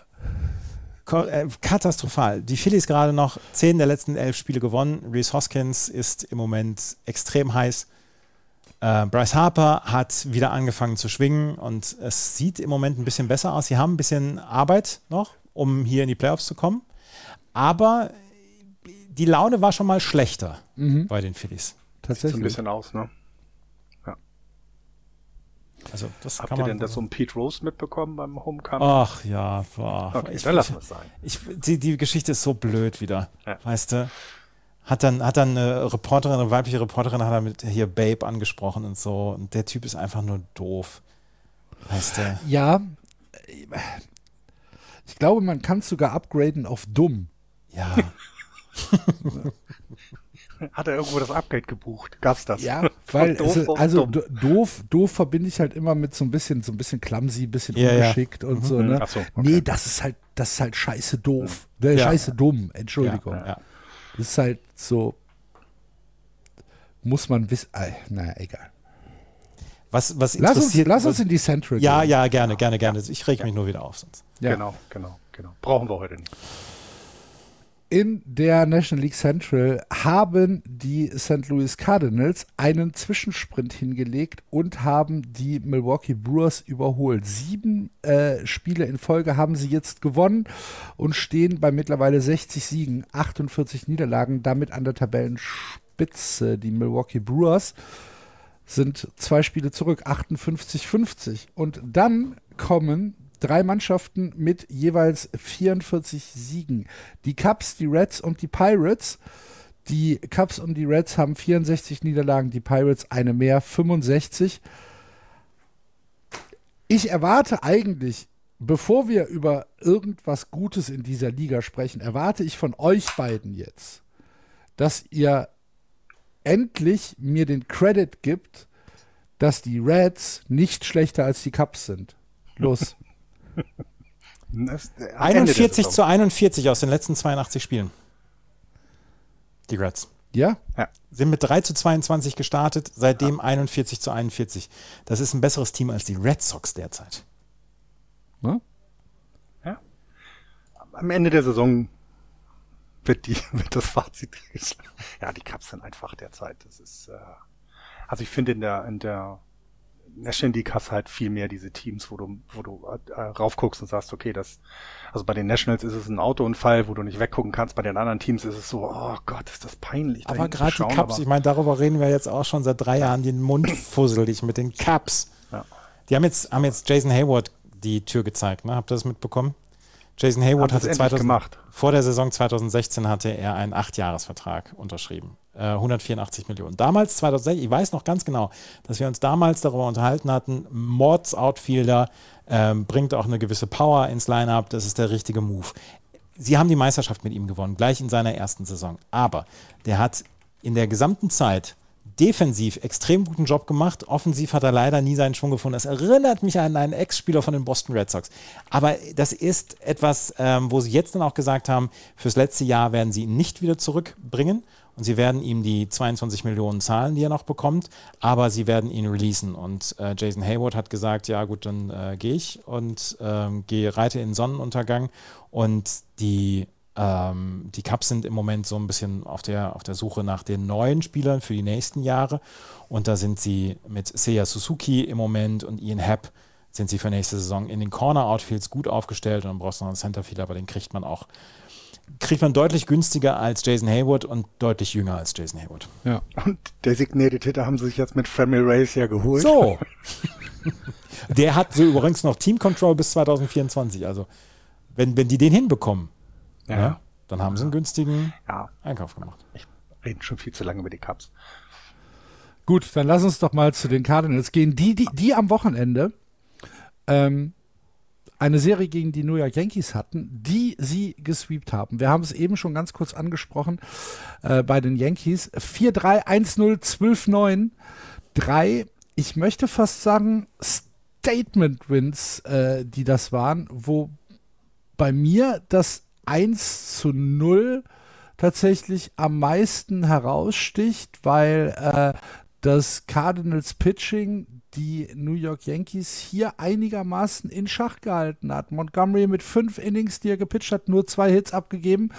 Äh, und dann das Relief aus Hicks, Cabrera und Gallegos ähm, mit mit tatsächlich starken, starken Leistungen. Äh, die haben dann tatsächlich im Relief-Pitching keine Hits mehr abgegeben, ähm, nur noch zwei Walks und die New York Yankees haben kein Mittel gefunden. Und das ist ja etwas, was man selten genug in dieser Saison ähm, erlebt, dass man die Yankees äh, in, in Shutout treibt. Das passiert nicht so häufig. Das hat mich einigermaßen, also mich hat es erstens gewundert, weil die Cardinals auch so ein bisschen das Team sind, wo ich halt, ja, ich, ich hätte ich müsste es eigentlich besser wissen. Stimmt, aber ähm, ich habe ich hab immer noch so ein bisschen das Gefühl, das ist eigentlich kein Contender für mich für einen, einen langen Playoff-Run. Und dann kommt sowas und dann denke ich mir, boah, das war schon gut. Und nicht, dass die da jetzt noch mal ansetzen und sagen, ach, weißt du was, Mets, Dodgers, Padres, ist uns egal, wir machen das jetzt. Ja. Das, boah, weiß ich nicht. Und wie gut, wie gut wird Jordan Montgomery geschlafen haben nach diesem Pitching-Einsatz, wo er gerade gerade zuvor von den Yankees getradet worden ist ja. und äh, ja. aus allen Wolken gefallen ist. Und dann hat er seinen ersten Start für die Cardinals gegen die Yankees und wirft dann mal fünf Innings ohne Run. Das, ja. Da kann das man schon so richtig meckern da haben die Cardinals halt Glück gehabt, so die Yankees gerade in so in ihrem Slump zu erwischen. Das muss man dann auch sagen, weil normal ist das kein, also das ist ja keine normale Leistung der Yankees gewesen. Aber du musst das Glück haben und du musst es dann auch erstmal so umsetzen. Ne? Und das fand ich auch so. Also wie Axel gesagt ich habe da sehr erstaunt hingeguckt auf diese Serie. Ähm, wir wissen alle, dass sie einen MVP in den Reihen haben mit Paul Goldschmidt. Das muss man einfach so sagen, was der für eine Saison hier hinlegt. Das ist einfach überragend. Aber es ist eben, ne, man hat immer so das Gefühl, es ist ja, ja, es ist ja nur Paul Goldschmidt. Nee, die haben eben doch noch weiterhin einen sehr breiten Kader. Sie können Harrison Bader abgeben. Obwohl, das, also damit, das war auch eine der Trades, die du vor der Saison vielleicht nicht unbedingt äh, predicted hast. Ähm, und sind weiterhin in der Lage, also A, die Division jetzt zu übernehmen derzeit. Gucken, was die Brewers noch machen.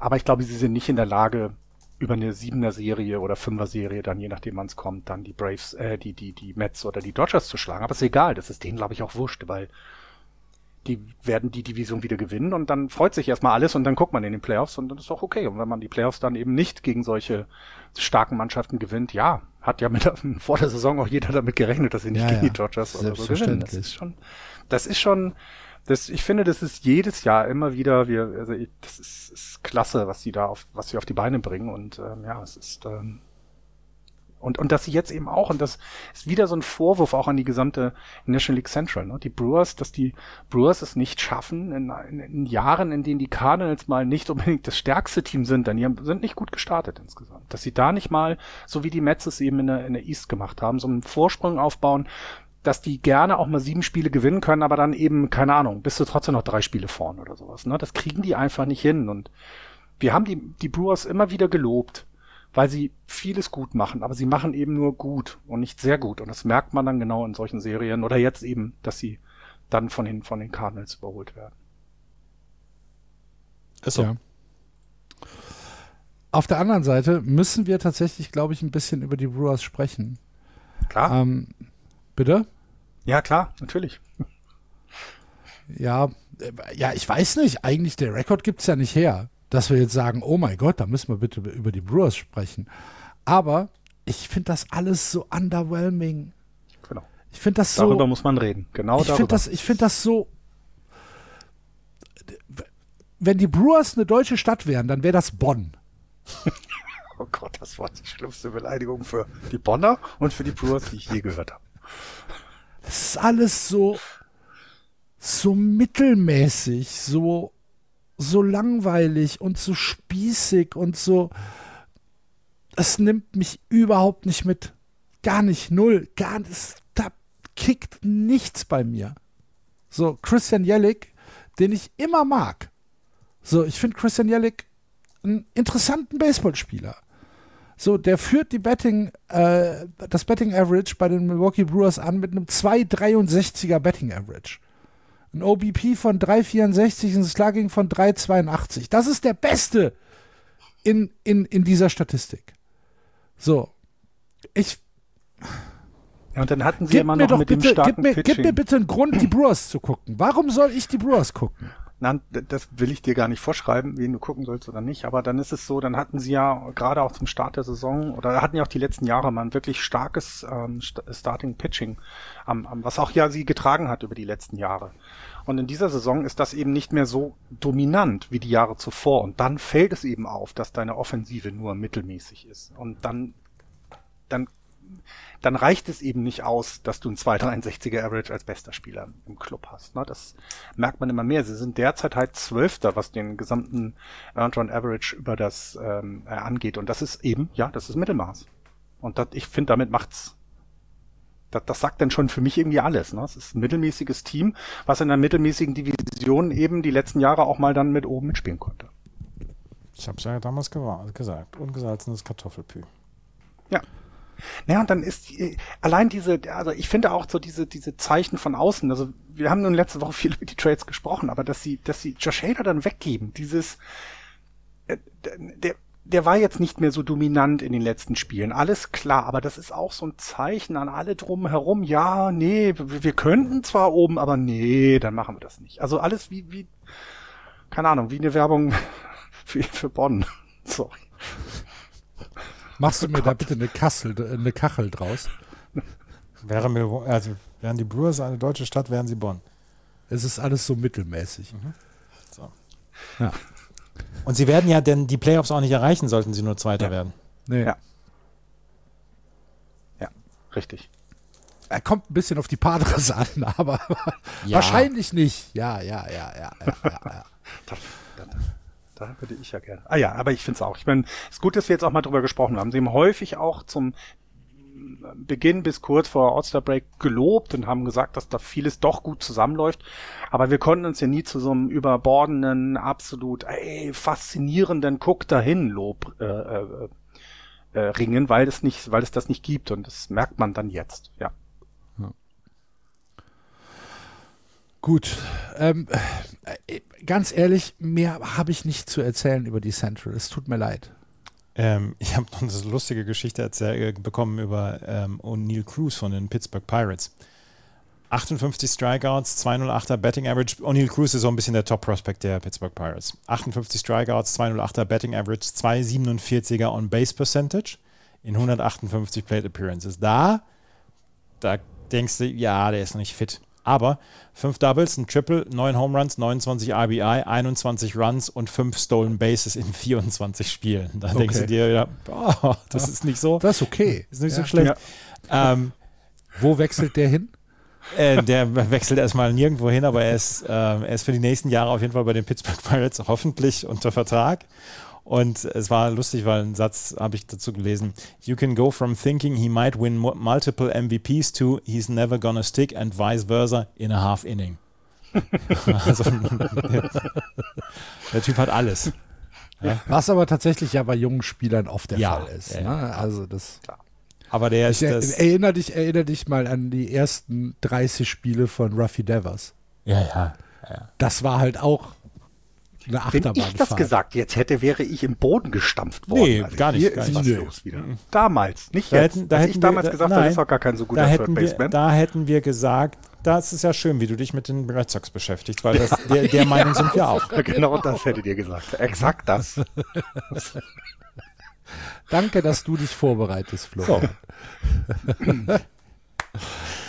Vorbereiten auf äh, eine wahrscheinlich sehr, sehr entspannte, äh, auf, auf entspannte acht Wochen bis zu den Playoffs können sich auch die LA Dodgers, die in der National League West mittlerweile 16 Spiele Vorsprung vor den San Diego Padres haben. 75, 33, natürlich der beste Rekord im gesamten Baseball. Acht Spiele am Stück jetzt gewonnen, neun der letzten zehn und damit die Padres tatsächlich ins Achtung gestellt, würde ich mal sagen. Ähm, dass, dass man gesagt hat, ja, alles gut, alles gut, komm du erstmal her, so und jetzt spielen wir mal kurz und dann gehst du wieder zurück nach San Diego, ne?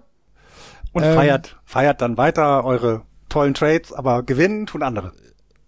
Ich bin, als ich, als ich als äh, jugendlicher Tischtennisspieler galt ich als relativ talentiert, so Bezirksmeisterschaften und auch mal bei den Westfalenmeisterschaften geschnuppert und so weiter. Und da habe ich schon damals gedacht, Alter, du bist ernsthaft der Geilste. Und dann habe ich irgendwann mal auf einem Turnier bei Herren dann auch mitgespielt und konnte dann auch bei einer tieferen Klasse mitspielen und habe dann gegen einen Herrn aus der ersten Kreisklasse gespielt, der Ende 60 war und der zwei komische Beläge drauf hatte und von dem ich und seit 55 Jahren Tischtennis spielt. Genau, seit 55 Jahren Tischtennis gespielt und dann bin ich hingegangen, habe gedacht, ich könnte ihn mit meinem mit meinem fantastischen Spiel könnte ich ihn rausbringen und habe 21,8, 21,11 irgendwie sowas bekommen und bin dann stumm wieder zu meinem Platz zurückgegangen und habe gesagt, ich fahre jetzt nach Hause. Tasche gepackt, Wiedersehen. Wiedersehen. Bis nächstes Jahr vielleicht. Und so ist es den Padres am Wochenende ergangen. Ja. also ich ein, äh, ich habe hier, ich hatte das ja bei uns im Channel, ne? Also, bei äh, A Stat to Melt Your Brain. Ähm, die Padres haben ein Run Differential zu dem Zeitpunkt, als er das geschrieben hat, von plus 32 gehabt. Äh, ne? Und äh, das ist ja erstmal okay. Aber die LA Dodgers haben in ihren zehn Spielen gegen die San Diego Padres ein Run Differential von plus 37. Ja. Das ist, sorry, das ist, das war, das war eine das war eine Ansage, also ich glaube auch, ich, also ich stelle das mir auch am, von, von, von der Motivation her, ne? Wir haben selber gesagt, wir sind Mitte August, es ist gerade sehr warm, auch in Los Angeles sehr, sehr warm. Ähm, du hast schon so viele Spiele hinter dir und das ist so, ja, komm, den Monat noch überstehen und im September legen wir dann wieder richtig los. Ne? Und dann kommen, kommen diese Trades der Padres und danach dann eine Serie der Dodgers gegen die Padres. Und ich, Dave Roberts ist, glaube ich, wahrscheinlich einfach nur, hat, hat noch nicht mal ein Team-Meeting abgehalten, sondern allen eine WhatsApp geschrieben und hat gesagt, wir zeigen, dass wir diese Trades nicht brauchen, dass wir besser sind und macht einfach also kein, kein, keine Rücksicht auf Verluste, diese, diese Serie. Ne? Und dann haben die die da ja weggezwirbelt. Das ist ja, das war ja schon fast unangenehm zuzuschauen. Ne? Wir haben, also, wir haben wirklich Statement, wir haben wirklich Statements in der letzten Woche gesehen. Das war ja. das von den Mets gegen den Braves, das ist der Dodgers gegen Padres. Die Padres kommen hin, haben gerade den größten Trade der MLB-Geschichte äh, hingelegt. Und das müssen wir einfach nochmal in dieser Deutlichkeit sagen. Es war unvergleichlich und es war der größte Trade der MLB-Geschichte. Und das, da kriegen die so die Ohren lang gezogen und wirklich ohne Chance. Also wirklich ohne Chance in diesen Spielen. Und das ist etwas, wo ich dann sage dann auch, wo ich dann auch irgendwann sage, Chapeau, Jungs, das habt ihr gut gemacht und habt erstmal so ein bisschen die Luft rausgelassen in San Diego. Das muss man auch erstmal hinkriegen. Das muss man tatsächlich erstmal hinkriegen. Und jetzt haben wir, jetzt haben wir tatsächlich ähm, schon über Dodgers gegen Padres gesprochen äh, und haben noch gar nicht die Tabelle vervollständigt. Die Padres haben 61 Siege und 51 Niederlagen, sind also wie gesagt 16 Spiele dahinter. Die Giants ein Spiel negativ 54, 55, die Diamondbacks 49, 59 und die Colorado Rockies 48, 63 aus jeder Equation raus. Ja, die Dodgers äh, tatsächlich. Kennt ihr das aktuelle Run Differential der Dodgers, ohne zu gucken? Ich habe es gerade gesehen, deswegen sage ich nichts. Ich hätte jetzt gesagt, irgendwas bei 200. Ja, 226. Schön. also es ist so, das ist so, das ist schon obszön. Also wirklich, das ist nicht na, 345 Runs against. Es sind auf, auf, über 100 Spiele plus zwei Runs, plus 2,x mhm. Runs in jedem Spiel. Ja. In jedem ja, Spiel. das haben sie, das zeigen sie ja auch. Ne? Ich habe äh, vor, die, vor dieser Serie ähm, gegen die Padres haben die Dodgers äh, die, gegen die Giants gespielt. Also ich durfte dann auch wieder mal das mir angucken. Und du, ich habe immer eingeschaltet und so das erste Inning, wenn du nachts aufwachst, denkst, ja, und es stand immer irgendwie schon nach dem ersten Inning 1-0, 2-0, 3-0, was auch immer für die Dodgers. Also die, die, die, die haben wirklich nach dieser Trade Deadline gesagt, wir jetzt geben wir Gas und das ist, das ist einfach, das, also unfassbar. Und dann eben auch, äh, ne, jetzt hatten sie ja mit Kershaw leider dann im Spiel gegen die Giants, äh, musste der ja vom Mount genommen werden. Ich weiß gar nicht, wie der aktuelle Status ist. Also da gab's dann auch schlechte Nachrichten, zwischendurch die schlechten Nachrichten, dass eben Vin Scully gestorben ist, was ja auch so und sowas, das kann dich einfach auch mal aus dem Tritt bringen, weil der ja auch immer noch in dieser Franchise präsent war, so bei vielen und ähm, trotzdem ist das so, so, so unfassbar dominant und ich, es, also ich, ach genau, jetzt äh, 50 Day, 15 Day Injured genau. List ist Clayton Kershaw nach dem Spiel gegen die Dodgers. Das ist äh, äh, ja, da, da dauert ein bisschen länger, aber zu den Playoffs wird er vermutlich dann noch wieder gesund sein und dann ja geht's da halt weiter. Ähm, die Dodgers haben seit dem 28. Juni eine Bilanz von 30 zu 5.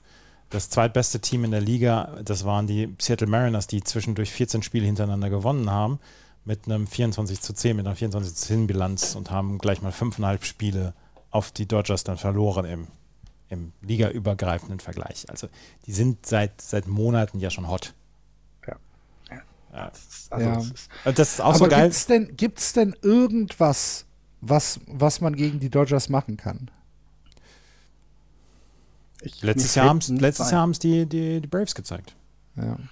Also, also du kannst, genau, du kannst ihn ins siebte Spiel bringen, irgendwie. Ja, klar. Na, logisch. Aber es ist, im äh, Moment sieht es nicht so aus. Und ähm, ich finde auch durch die Verpflichtung vor der Saison, also das äh, mit Freddie Freeman, der der gleich auch mal statementmäßig sich eine MVP-Saison leistet, weißt du so. Also nicht irgendwie nur in ein Team integriert wird, in der sowieso schon ehemalige MVPs rumlaufen, noch und nöcher, ne? Mookie Betts, wir auch nicht vergessen, später ja auch noch. Ähm, und einfach dann eine MVP-Saison auch nochmal hinlegt. Die haben Kelly Jensen vor der Saison abgegeben. Alle haben gesagt, ja, das ist nicht gut, weil das war schon ein der Closer, mit dem sie, den sie sich in den letzten Jahren immer verlassen können. Da redet keiner mehr, es redet niemand über Kelly Jensen ja. in LA. Sie haben ja. seit 2012 haben sie immer die Division gewonnen und das einzige Mal, wo sie die Division nicht gewonnen haben, haben sie 106 Spiele gewonnen. Genau. Und das finde ich, zeigt, das zeigt eben, wie die, wie die Dodgers sind, ja. Aber halt auch nur einmal die World Series gewonnen World Series, und das ja. 2020 in der verkürzten Pandemiesaison. Also, das muss man dann ja auch sagen. Sie haben es bis jetzt noch nicht geschafft, aber was wir am Anfang der, der Sendung gesagt haben, World Series or Bust, was anderes gibt es nicht. Sollten sie in sieben Spielen in der World Series verlieren, wird diese Saison nicht erfolgreich gewesen sein. Ja. Ähm, ich würde auch wenn wir eben schon so ein bisschen drüber gesprochen haben, ich würde noch mal gern zu den Padres zurückkommen. Was ist mit Manny Klar. Machado los? Ist, ist der gesund? Also, das ist eine gute Frage. Mhm. Es, es, ist ja so, Manny Machado hat im, im Juni, äh, war er ja verletzt, im, hatte eine, eine Knöchelverletzung, linker Knöchel, ist dann irgendwann zurückgekommen und es sieht halt einfach nicht gesund aus und seine, seine, seine Zahlen, die er äh, auflegt, die sind halt nicht gut im Moment. Ich meine, er, er, ähm, er schlägt einen 2,13er Betting Average seitdem. Ähm, er ist tatsächlich nicht produktiv und ähm, er macht mir tatsächlich keinen fitten Eindruck. Und das finde ich das finde ich dann bedenklich, weil wenn er nicht fit ist, dann muss Bob Melvin auch irgendwann sagen, okay, dann warten wir halt, bis er wieder fit ist. Es nützt ja niemandem was, wenn äh, Machado irgendwie in einem, ja, in einem, in einem Spiel, wo es halt ähm, vermeintlich um gar nicht so viel mehr geht, sich dann noch weiter verletzt und, und dann vielleicht für die, für die Saison ausfällt, für die Playoffs ausfällt oder für die wichtigen Spiele ausfällt. Und da verstehe ich halt, ich, ich, ich verstehe im Moment nicht, warum er spielt. Könnt ihr mir das erklären? Er sagt selber, er hat nichts. Und ich glaube, ich glaube ja, auch, das hat Noah Syndergaard auch schon mal gesagt. ja, ich weiß. Ich, ähm, aber ich glaube, dass das bei ihm ist das wirklich ein Slump und Noah Syndergaard und er sind dann halt auch eher wenig miteinander vergleichbar. Aber ich, nein, ich glaube, ähm, ich glaube, dass da nicht viel dran ist und er in einem Mid-Season-Slump ist und wir ihn am okay. Ende der Saison das, ne? stronger also than damit ever Damit die Spannung bleibt, brauchen wir es ja auch. Wir brauchen ja, wir brauchen Manny Machado in Topform, damit es spannend bleibt, auch in den Playoffs, damit sie sich vielleicht eben gegen andere Teams äh, so durchsetzen können, um vielleicht die Dodgers wieder zu ärgern oder versuchen zu ärgern. Ähm, ich glaube auch eine Reaktion auf die auf das bisschen, also der, auf, auf das, wie, wie, wie es bei Manny Machado gerade steht, ist die ähm, Verpflichtung dann von Brandon Jury, ähm, der auch Third Base äh, spielen kann, ähm, wenn es drauf ankommt. Also das ist vielleicht auch so ein bisschen eine Reaktion darauf. Ne? Und äh, Moment ist aber immer noch der, der Anker des Teams. Jetzt ist äh, Juan Soto da, aber der ist so früh da. Ich glaube, du kannst jetzt noch nicht sagen, pass auf, Manny, nimm dir mal ein paar Tage Ruhe, bisschen ausruhen. ähm, und lass mal andere die Teamführung übernehmen. Ähm, das, das, vielleicht kommt das dann jetzt, ne? wenn er dann, wenn sie jetzt mehr die, die neuen Spieler dann tatsächlich komplett integriert haben. Das war so lustig heute Nacht. Heute Nacht Machado, die, äh, Soto, Bell, Drury und äh, Cronenverse haben gegen die Dodgers ein kombiniertes 6 für 49 geschlagen. Ist zu wenig, ja. Ne, die haben gegen, die haben jetzt äh, in der letzten Nacht gab es ein sehr enges Spiel gegen die Giants, äh, neuntes Inning immer nur noch 1-0 äh, für die Giants und unser junger Closer Kaval, der durfte in der Reihenfolge Machado, Soto, Bell äh, bewerfen. Und er hat es dann geschafft, dass da kein einziger Run mehr rausgekommen ist. Das hätte ich jetzt, also so, sag mal, kurz nach der Trading Deadline hätte ich gesagt, okay, alles klar, du kannst das bis ins neunte Inning bringen, aber irgendwann setzt sich die Klasse halt durch. Und das haben sie zum Glück nicht gemacht, sonst hätten wir das Spiel verloren. Ähm, aber es ist, ähm, ist gerade so ein bisschen, vielleicht ist es eben auch einfach nur ein kleiner Slump, den sie alle haben und das wird dann wieder. Ähm, denn sie sind ja zum weiterhin, also sind ja weiterhin gut drauf, dass diese 16 Spiele ähm, ähm, auf, dass sie die auf die Dodgers haben, liegt ja aber auch daran, dass die Dodgers so gut sind. Ne? Also das darf man ja auch nicht vergessen. Ja, ja. Ähm, mit 61 Siegen wären sie, also sind sie in den Playoff-Rennen auf jeden Fall fein dabei. In der Central würden sie sie anführen. Also das, ähm, das ist ja schon eine weiterhin gute Saison. Aber ich finde deine, deine Frage finde ich genau berechtigt. Und ich hatte auch dann überlegt, wann haben wir denn das letzte Mal gesagt, ach ja, Mini Machado MVP-Saison. Das muss vor dem All-Star-Break gewesen sein, dass wir das dann gesagt haben, weil seitdem und auch vielleicht davor gar nicht mehr so laut gesagt haben. Ja, vor seiner Verletzung eigentlich, ne? Ja, sind, sind sie, das ist, ist, ja eben, genau, ist schon so zwei Monate her. Ja. Das ist. Da bin ich, bin ich sehr gespannt. Und was, weit, was ich weiterhin wieder anmerken möchte, ne, es wird wenig über Fernando Tatis Jr. geredet. Also ich bin mhm. gespannt, wann der, also es, er, er war jetzt ja schon, also sie haben ihn ja schon in einem Triple A ähm, spielen lassen, aber es ist noch, also entweder sie lassen das eben, sie lassen ihm seine Zeit, oder sie wissen, dass er vielleicht, ja, vielleicht gar nicht so schnell zurückkommen kann. Das, war, das ist, ich finde diese ganze Situation sehr, sehr merkwürdig um ihn herum. Das habe ich schon mal erwähnt und ähm, ich freue mich, wenn er wieder da ist, weil ich glaube, auch das wird den, den Patros wieder einen Schub geben können. Aber im Moment ist das mir zu leise um ihn herum. Er hat aber, er hat aber seinen, seinen Double A äh, Rehab Stint angefangen. Genau, genau. Das, und, aber auch da wäre mir meines Erachtens müsste das viel mehr ähm, Aufmerksamkeit auf sich ziehen und es tut es irgendwie so insgesamt, wenn man äh, San Diego sich guckt, eben nicht. Na gut, jetzt war dieser Reason Trade auch klar, aber trotzdem, ich bin sehr gespannt, was das mit den Patres da macht und ich hoffe, dass sie den etablierten Teams wie den Mets und den, den Dodgers dann in den Playoffs vielleicht ein Bein stellen können im Moment, weil, weil die Division ist durch. Also sorry, 16 Spiele vor, da ja. brauchst, brauchen wir nicht mehr drüber reden. Ja. Can you hear the drums, Fernando? Okay, es ist, es ist warm in München wahrscheinlich, ne? ja, es ist. Habt ihr noch irgendwas aus der West, was wir erwähnen müssten? Ich hätte noch eine kleine Geschichte, die wahrscheinlich auch nur äh, Giants-Fan interessieren, ja. aber ich werde sie trotzdem loswerden. äh, Joey Bart äh, wurde doch äh, vor dem All-Star-Break zurück in die Triple-A gesteckt, weil er wirklich mit seinen 1,67er Betting Average hatte er, glaube ich, äh, wirklich, wirklich einfach mal äh, Change of Scenery brauchte, ohne zu getradet zu werden oder sowas, sondern einfach nochmal zurück. Und seitdem er zurückgekommen ist, haben wir ja sogar Kurt Caselli abgegeben in der Trade Deadline. Ähm, und er hat sich wieder beruhigt. Also seine Offensivproduktion ist besser. Ähm, seine Defensive war nie die Frage. Also er hat, äh, das, das, das weiß man, dass er defensiv sehr guter Catcher ist. Aber ja, das ist so ein bisschen, das beruhigt so ein bisschen die Seele in San Francisco, weil so man sich ein bisschen Sorge um ihn gemacht hat. Dann als Top Rookie der letzten Jahre dann so einen Slum zu haben, das ist, glaube ich, auch nicht einfach. Und äh, gerade in die Fußstapfen von Buster Posey zu treten, eben verdammt nochmal noch weniger. Aber er hat sich ein bisschen gefangen und äh, ist weiterhin auf einem guten Weg und das freut uns in San Francisco. Darf ich nochmal in die American League East zurückgehen? Was? du liebe Güte. Wollen wir nochmal von vorne lass anfangen? Lass uns nochmal von vorne anfangen.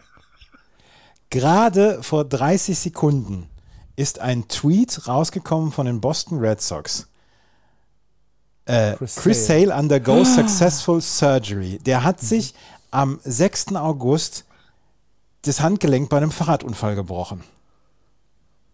Und jetzt ist er operiert worden, gestern, und fällt für den Rest der Saison aus und ist Saison hoffentlich beim Springtraining 2023 wieder dabei. Oh, mein Gott. Habt, ihr habt davon auch nichts gewusst, oder? Nein, Nein. null.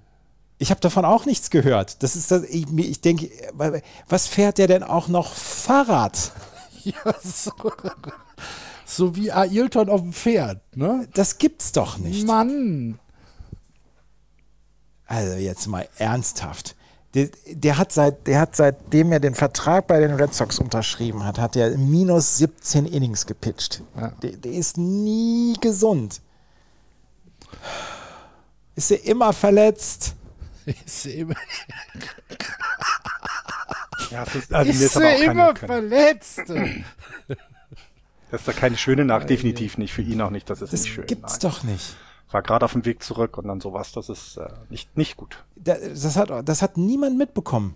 Das ist für die meisten jetzt auch bei den Boston, äh, bei den Boston, bei den Bostonians ist das eine neue Nachricht. Ja. Oh, ey, lass uns bloß aufhören mit diesem Mist hier heute. Mann, oh. Gut. Wer Grumpy Andreas äh, länger und exklusiver sehen möchte, für den empfehlen wir morgen Abend Sport 1 einzuschalten. Denn, Andreas, du bist wieder on air. Genau, zusammen mit Tobi Dietrich, dem Kommentator von Legionäre TV äh, und Anna Dollack natürlich wieder, äh, kommentieren wir das. Klammer auf, links, Klammer zu. Ja, genau. Das, ich ich habe minutenlang gelacht, als ich den Tweet Ich abgesetzt auch. habe. Ich tatsächlich auch. Ähm, Christina nicht.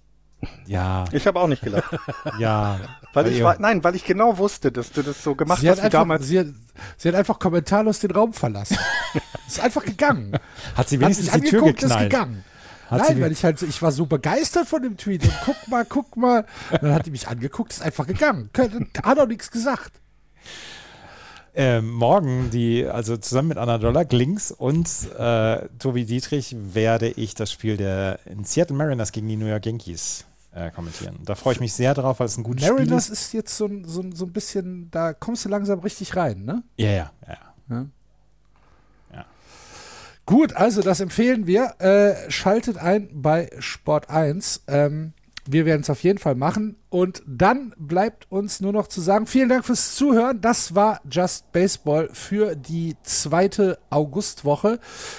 Ähm, Erzählt gerne weiter, wenn euch das Spaß macht, was wir hier machen. Äh, wir freuen uns über eure Kommentare, Social Media, Twitter, Facebook und im Blog. Ihr wisst, das ist offen. Wir freuen uns über jede Rezension auf iTunes, wenn ihr euch ein paar Minuten Zeit nimmt. Und falls ihr Just Baseball unterstützen wollt, falls ihr uns vielleicht einen Kaffee ausgeben wollt oder äh, uns helfen wollt, wenn wir zu irgendwelchen Events fahren, wie dann vielleicht jetzt im September nach äh, Regensburg, gibt es auf ähm, justbaseball.de unten rechts einen kleinen Button, da steht Steady drauf. Wenn ihr da draufklickt, könnt ihr uns unterstützen. Vielen, vielen Dank an alle, die das bisher machen. Und äh, danke an dich, wenn du dir jetzt überlegst, könnte ich eigentlich tun. Danke fürs Zuhören. Wir wünschen euch eine gute Zeit. Play Ball, macht's gut. Bis nächste Woche. Tschüss. Tschüss. Ciao.